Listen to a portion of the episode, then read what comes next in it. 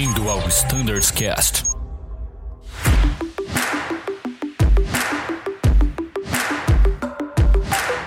Fala pessoal, sejam todos muito bem-vindos a mais um Standards Cast. Dessa vez vamos falar um pouco sobre o Embraer 190 E1 e E2, né? Vamos falar dos dois de uma vez. Bem, aqui comigo está Anselmo Cortelazzi Filho. Fala, Anselmo, tudo bem contigo? Tudo bem, Danilo? Como é que vai? Obrigado aí pela oportunidade mais uma vez de gravar mais esse Standardcast aí para a frota do Embraer. É um assunto bem relevante, tem bastante pauta, o pessoal falando bastante sobre. E vamos lá, vamos passar bastante informação para o pessoal. Legal, Anselmo. Cara, você e suas gatas são sempre muito bem-vindos nos nossos podcasts. Eu fiquei sabendo que agora você adquiriu aí, adotou mais um pet, mais uma gatinha, é verdade? Exato, agora são duas. A Sherry, que já participou de alguns, né? Agora temos a Alaska, vamos ver se ela vai querer participar. Legal, estamos ansiosos para ouvir tudo que a Alaska tem para acrescentar no nosso conteúdo aqui, viu? Muito legal, cara. Fica à vontade. Bem, hoje o episódio ele vai falar sobre o novo QRH da frota e também sobre a introdução da política e filosofia, na verdade, né, de OEBs. Vai ser muito legal e o Anselmo vai acrescentar bastante nesse sentido. Quero aproveitar também a oportunidade, pessoal, já que estamos falando de Embraer, para apresentar a vocês alguém que entrou na nossa equipe para somar na produção de todos esses podcasts. E esse alguém tende a ser o meu irmão, é o Abner Araújo, copiloto do Embraer da base Guarulhos. Fala aí, Abner, tudo bem? Fala Danilo, Anselmo, todos que nos ouvem. Agradeço o convite e a oportunidade de estar aqui com vocês hoje, nesse episódio do Embraer. Feliz de poder me apresentar a vocês, a toda a equipe e dizer que estou aqui para contribuir da melhor forma possível com as edições dos podcasts. Muito obrigado. Legal. Pessoal, o Abner ele faz parte da equipe dos bastidores, a gente achou legal apresentá-lo, ele chegou recentemente. Que bom, nossa demanda de podcasts aumentou muito e isso fez com que a nossa equipe precisasse crescer. E o Abner tem experiência com produção e mixagem de áudio ao vivo, trabalhou bastante tempo no palco, né, Abner, de alguns eventos ao vivo e sempre esteve muito ligado à parte sonora, sonoplastia e enfim. Hoje ele vem também para a equipe somar bastante na parte de bastidores, cuidando de todas as produções produções e edições dos conteúdos. Então, se tiver qualquer falha de edição, a culpa agora passa a ser do Abner, não é mais minha, tá bom? Exatamente, Danilo. A gente vai continuar trabalhando, se dedicando para poder entregar material de qualidade, ah, um conteúdo de excelência né, a todos que nos acompanham semanalmente. E para isso, contem comigo. Show, Abner. Fica à vontade, cara, e a gente tem certeza que o seu trabalho vai ser muito bom. E sem maiores delongas, nesse clima super descontraído, vamos aproar ali o assunto do dia. QRH e OIBs, né? Anselmo, todo mundo tá falando disso, cara. Eu tenho ouvido bastante questionamento, bastante dúvida do pessoal, como tudo que é novo, né, gera, claro, curiosidade. E nesse sentido, a gente sabe que o QRH mudou e também foi introduzida a filosofia dos OIBs. Mas vamos por partes. Vamos primeiro falar do QRH, cara. Por que, que houve a necessidade de a gente fazer um trabalho de evolução do nosso QRH? Então, Danilo, como todo mundo sabe, o QRH da Azul ele começou de um pacote que veio da JetBlue no início da empresa. E a JetBlue, como é de praxe para operadores americanos, eles têm algumas facilidades junto à autoridade americana, eles conseguem fazer diversas modificações e customizações no QRH. Então, o nosso QRH original nasceu com base nessa filosofia da JetBlue e nós tínhamos um QRH extremamente customizado. Importante ressaltar que, mesmo customizado, ele estava sempre atendendo ao AFM. Com o passar do tempo, o que ocorreu foi que o fabricante, no caso a Embraer, começou a evoluir o seu QRH, porque o avião foi evoluindo, os softwares foram sendo atualizados e o QRH foi evoluindo. Então nós percebemos que o nosso QRH estava uh, alguns anos defasado com relação ao QRH da Embraer. Ou seja, nós tínhamos procedimentos no nosso QRH que eles eram extremamente conservativos, porque haviam ações que faziam sentido e havia necessidade de serem feitas no contexto de um determinado revisão de software e na atual atualização das nossas frotas, esse procedimento, essa ação específica não fazia mais sentido ser feita. Então nós fizemos um trabalho bastante grande de verificar como estavam os QRHs e em paralelo a isso, existe agora uma filosofia que é da empresa, não foi só do Flight Standard Embraer, mas é da empresa, em utilizar os QRHs, se não idênticos aos dos fabricantes, o mais próximo possível a eles. Porque isso tem uma vantagem. Você tem a revisão do QRH do fabricante e quase de forma automática você tem o QRH da Azul já mais atualizado, refletindo todas as atualizações e opcionais que porventura venham a ser colocados na frota. Então nós fizemos isso e no meio do processo nós estávamos atualizando o QRH do Embraer, junto aí nas reuniões de Flight Standard, né, e seguindo essa nova filosofia da empresa, nós resolvemos passar a não mais customizar o QRH, e sim utilizar ele com base no QRH da Embraer. Por uma questão de familiaridade, nós resolvemos deixar ainda a cara do QRH da Azul, ou seja, a diagramação do QRH da Azul, mantendo como era antigamente, porque a diagramação do QRH da Embraer, a, as perguntas nas caixas, o Special Considerations da Embraer é diferente do da Azul. Então, para manter a familiaridade e para não ter impactos em treinamentos, nós mantivemos a diagramação como sempre foi, mantivemos alguns itens que são específicos da Azul, como a coluna, como o quadro de Special Considerations. Porém,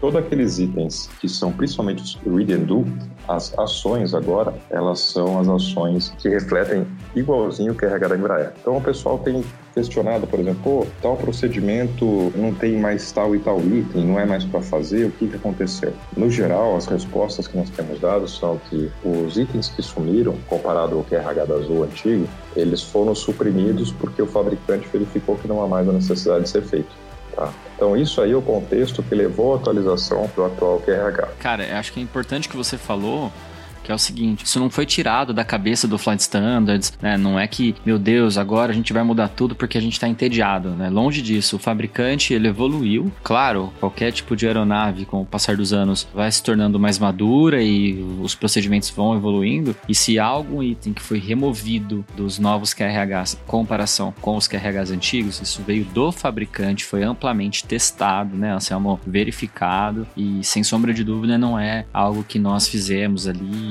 por qualquer tipo de interesse interno, a não ser o interesse de alinhar os procedimentos com o fabricante.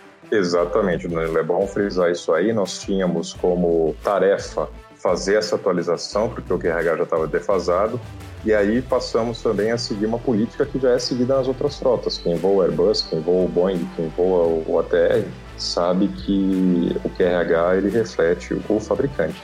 É, ele é muito parecido, se não igual, como no caso dos Airbus, ao do fabricante. Legal, Anselmo, muito bom, cara. E é engraçado, né? É interessante a gente perceber que até mesmo uma frota como é o Embraer na, na Azul, uma frota consolidada, nossa frota mais antiga, ela ainda assim está em constante evolução. Por isso que o constante aperfeiçoamento técnico dos nossos aviadores é fundamental para acompanhar também essas constantes evoluções. Mas, cara, uma pergunta que eu tenho, assim, não estava nem oficialmente escrito na nossa pauta. A gente sabe, quem voa Embraer, que a gente tem a filosofia de QRC também. Isso vai continuar? Isso é uma customização da Azul? A Embraer tem QRC ou não tem QRC? Como que é isso? Esse é um ponto muito legal, Danilo. A Embraer não tem QRC. A Azul é a primeira empresa brasileira que tem um QRC de uma frota cujo fabricante não possui o QRC. É a primeira empresa que tem um QRC aprovado pela ANAC. Tá? Existem, por exemplo, empresas que têm alguns Boeings, como o 77, ele tem o equivalente do QRC, mas vem da Boeing. A Azul fez um trabalho muito bom e nós conseguimos, nós temos aprovado na ANAC o QRC do Embraer. O fabricante não tem, mas nós enviamos os nossos QRCs para a Embraer e eles endossaram aí os nossos QRCs. Então essa é uma customização que nós mantivemos porque tem um ganho é, de fator humano, de workload muito grande, e nós fizemos aí todo o trabalho para ser ele aprovado. Então, assim, é bem legal falar que a Azul conseguiu essa aprovação perante a ANAC, então a gente mantém a filosofia dos QRCs. E foi bom você ter tocado nesse assunto de QRC e, consequentemente, de Memory Items, porque o pessoal vai ver que houveram algumas modificações em nomenclatura de QRC e também houveram adições de itens de memória QRC.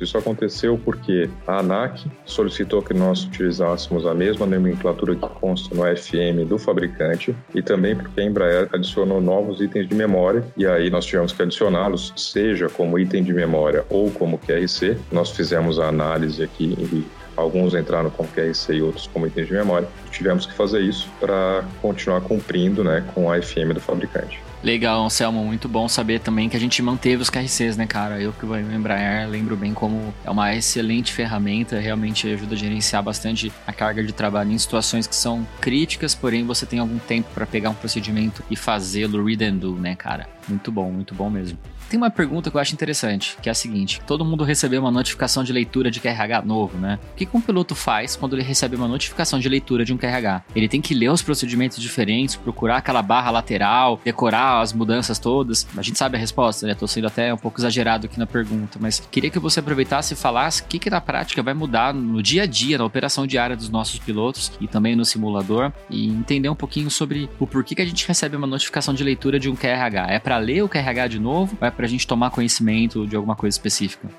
Olha, o Danilo, dentro da possibilidade de cada um, essa notificação é feita de forma que os pilotos tenham uma possibilidade, cada um dentro da sua agenda, de verificar né, o novo manual. E a gente vai, além da notificação, publicar também um comunicado onde vão constar o que foi modificado, tá?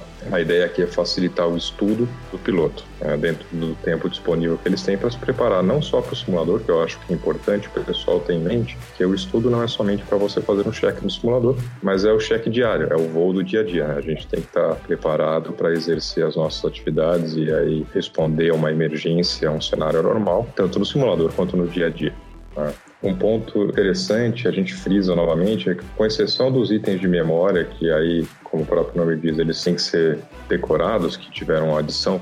Os demais são todos itens read and do. Então não muda a filosofia do manual, não muda a filosofia já sendo feita até aqui, né? porque são ações que o piloto vai fazer lendo passo a passo. Legal, Anselmo, muito bom. Eu acho que esse é um ponto interessante, né, cara? O RH é um manual de consulta rápida. A ideia é se realizar os procedimentos aplicáveis read and do. Então é interessante a gente dar uma lida, sim, claro, procurar entender o que mudou, na medida do, do possível nas nossas agendas, mas o objetivo não é decorar um procedimento. Tirando os itens de memória que são referenciados nos QRHs, né, Anselmo, e limitations ou alguma coisa do tipo, a parte de sistemas ali que tem toda a listagem das mensagens AICAS, no caso do Embraer, a gente não tem que decorar nenhuma mudança. A ideia é entender um pouco o que mudou, entender o, o aspecto geral, porém lembrando que em caso de necessidade de se usar o QRH, a filosofia read and do continua continua, tá? A gente teve alteração, como o Anselmo falou, em nomenclaturas, em memo items, mas a parte do QRH mesmo, ela permanece com a mesma filosofia, tá bom? Perfeito, Dani, é isso mesmo.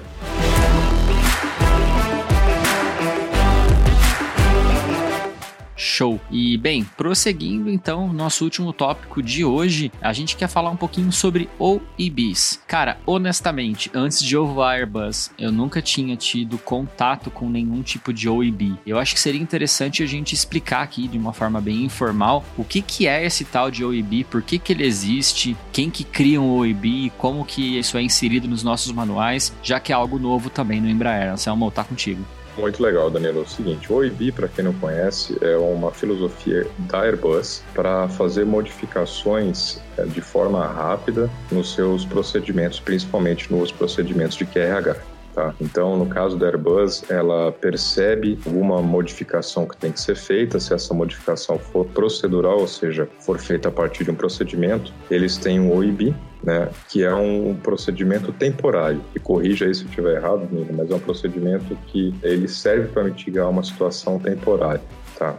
O que, que acontece no contexto, principalmente do E2? O E2 é um projeto novo. A Embraer ela vem estudando né, a maturação do avião e a partir daí ela tem encontrado alguns comportamentos inesperados, por exemplo. E ela faz modificações de procedimento de várias formas. Ou ela faz atualização dos manuais dela, ou ela emite um boletim operacional, né? Ou ela usa uma Flight Operations Letter, ou FOL, como a gente fala. Quais são as diferenças? Né? Um boletim operacional, geralmente ele traz uma modificação que pode ser tanto um procedimento warning ou caution, com advisory. A diferença é que o boletim é publicado ou por uma questão de uma diretriz da autoridade ou porque essa modificação de procedimento, a Embraer, assim como a Azul, também tem um ciclo de publicações, ela não consegue soltar o manual da noite para o dia. Então, se esse procedimento tiver que ser modificado entre os ciclos, a Embraer lança um boletim e aí com esse boletim os operadores já têm dado aprovado né, para utilizar para modificar os seus manuais. Tá? E uma outra forma são mitigações temporárias, as quais ela não vai incluir nos seus manuais porque vai sair um software novo ou vai sair uma peça nova, um PN novo, mas é temporário, ela não vai inserir nos seus manuais essa modificação, ela faz via as false. Tá? O E2, que é um projeto novo, tem tido um grande número de falls, tá? Porque o projeto está maturando, né, conforme vai aumentando a operação. E a partir daí, né, nós tínhamos esse desafio de como colocar essas informações para os pilotos, porque a FOL é um documento técnico. É um documento no estilo de engenharia, não é um documento para uso operacional. Então nós pensamos, ah, vamos liberar as FOLs para a rota. Depois nós vimos assim que ela não é adequada, porque ela não tem a cara de um procedimento, ela é um texto corrido. E aí ficamos pensando, conversamos com os flight standards da frota do Airbus, verificamos aí o OIB, vimos como ele funciona, como é interessante, e resolvemos fazer uma consulta à Embraer sobre a utilização dos OIBs na frota Embraer enviamos para a Embraer a, a, nossa proposta de filosofia. A Embraer manda um documento falando que ela não tem objeção ao uso. Tá? Então nós colocamos os OIBs para a frota do E1 e do E2. Hoje nós só temos OIBs para o E2. Um ponto importante a ressaltar, Dani, é que dentro da estrutura dos OIBs do Embraer, a Azul estabeleceu alguns critérios, ou seja, só vão se tornar OIBs aquelas modificações de procedimento cuja criticidade máxima seja um caution, ou seja, nós nunca vamos ter um OIB com uma mensagem warning e menos ainda com QRC ou um memory item, tá? Olha que legal, isso é diferente, cara, da nossa frota Airbus. Pela nossa filosofia, pela prioridade, óbvio, memo item, OIB, e aí sim você tem o warning, caution e as demais mensagens do ECAN. Então é interessante isso, né? Vocês colocam o IB, então, no máximo no nível de caution. Exatamente, exatamente. A gente fez um trabalho para que, caso o OIB seja esquecido, não seja por qualquer questão de contexto de uso, ele não seja feito, ou os pilotos vão deixar de restabelecer uma redundância, ou eles vão ficar com uma mensagem espúria, né, que pode afetar uma despachabilidade, mas em nenhum momento vai afetar a aeronavegabilidade, né, pelo não uso do OIB a gente estabeleceu que qualquer FOL ou qualquer coisa que vier do fabricante que mexa com itens de memória ou warning, a gente vai fazer uma revisão de procedimento. Pô, legal, cara. Acho que assim fica muito mais suave a introdução dessa filosofia de OIB, ao mesmo tempo que mantém ali uma conformidade com o que a gente já tem de procedimento amplamente implementado e praticado na Embraer. Falando um pouco sobre operação agora, sobre a prática, como que um piloto nosso vai utilizar o OIB na prática? Ele tem alguma diferença? Como ele sabe se tem um OIB para aquela aeronave ou não? É, a diferença do pro Airbus é que o QRH dos Embraers não são serializados, eles são iguais em todas as frotas. Então agora a gente tem uma aba, temos lá uma seção específica do OIB com índice e a gente copiou a filosofia da Airbus, ou seja, no primeiro voo do dia, né, porque os OIBs não mudam de aeronave para aeronave, as tripulações vão abrir o índice e ver quais os OIBs estão lá. Não é necessário ler o procedimento, é só necessário verificar o que consta no índice. E aí, vamos supor que nós temos uma situação anormal de emergência. A filosofia continua sendo a primeira coisa, memory item e QIC. Feito esses dois, Aí você parte para a seguinte questão: ah, existe um OIB? Se existir, você faz o OIB e na sequência o QRH. Se não existir, você vai direto para o QRH. Então essa é a, a sequência a ser feita. Legal. No caso do Embraer, vocês verificam a existência de OIBs ou não para tomar conhecimento e se houver alguma anormalidade a nível de caution, lembra, opa, será que tem OIB para essa situação? E aí, se for necessário, até mesmo consulte, né? O RH antes de ir para a pane listada lá no Arcas. Dá uma olhadinha se tem OIB, se for nível caution. Cara, se for warning, fica fácil. A gente já sabe que não vai ter OIB para warning. Se for caution, vale a pena dar uma consultada. Beleza? Acho que te matou, hein, Anselmo? OIB e QRH, bastante coisa diferente ali, principalmente pro simulador, que é quando a gente realmente vai praticar essas manobras um pouco diferentes do dia a dia. Mas eu acho que a gente conseguiu explicar bastante para os nossos ouvintes. Você quer acrescentar mais alguma coisa, Anselmo, desses assuntos? Eu sempre falo assim, tivemos essa mudança de filosofia, então é extremamente importante a comunicação da rota conosco. Né? Como eu sempre falo, estou sempre aberto, o pessoal tem meus contatos, o contato do Flight Standard, então é muito importante a gente receber um feedback para aprimorar. Né? A ideia é sempre deixar os procedimentos, deixar as políticas, sempre respeitando os requisitos, todos aqueles que a gente segue, mas também o mais adequada possível para a utilização na rota, que é onde eles realmente fazem a diferença. É isso aí, Anselmo. Cara, é seguinte, esse episódio falou então sobre muitas novidades que geram dúvidas naturalmente. Então, se você nos ouve e ficou com alguma dúvida em relação a QRH e OIB, se você deseja que a gente responda isso de forma informal aqui nesse bate-papo, responda esse e-mail que você deve ter recebido aí com a notificação desse episódio, ou se não, vocês conhecem o endereço de Core Salteado. Pode mandar tanto para flightstandards.voiazul.com.br ou para StandardsCast, também a gente recebe. E, cara, se tiver qualquer dúvida em relação a QRH ou OIB, o Anselmo volta aqui o quanto antes, a gente grava um episódio, o Anselmo respondendo as dúvidas do pessoal de casa. Isso é muito importante, essa comunicação direta. Até mesmo com críticas, né, com comentários que a gente transmite, claro, para o Anselmo e grava um episódio tirando as dúvidas que são importantes para os nossos aviadores. Concorda, Anselmo? Tá afim? Bora? Topa o desafio? Bora, bora, vamos. Pode fazer isso de QRH, de OIB, de SOC. A gente vai, faz aí uma gestão de tudo que nos enviaram, a gente marca depois um perguntas e respostas, sem problema. É, eu falo o seguinte, Danilo, a gente no nosso trabalho lá, a gente faz o máximo para antever as necessidades da rota, mas só o uso no dia a dia que realmente forja a filosofia. Então esse feedback, essa participação é fundamental. Eu falo, a gente faz tudo seguindo uma filosofia que a empresa nos fornece, mas feedback é, é fundamental. É isso aí, pessoal, muito bom.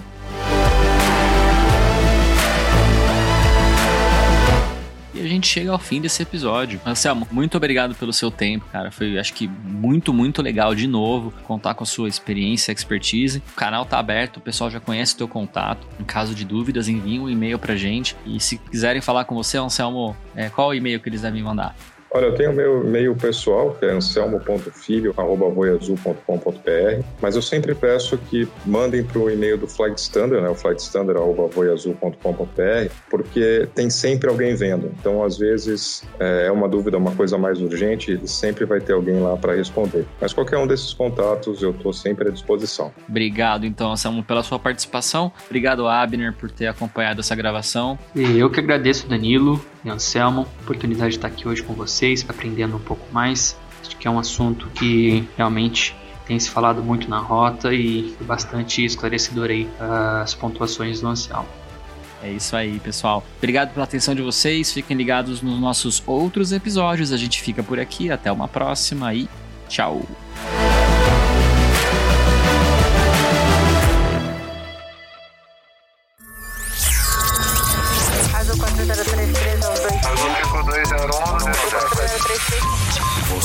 Ouviu ao Standards Cast.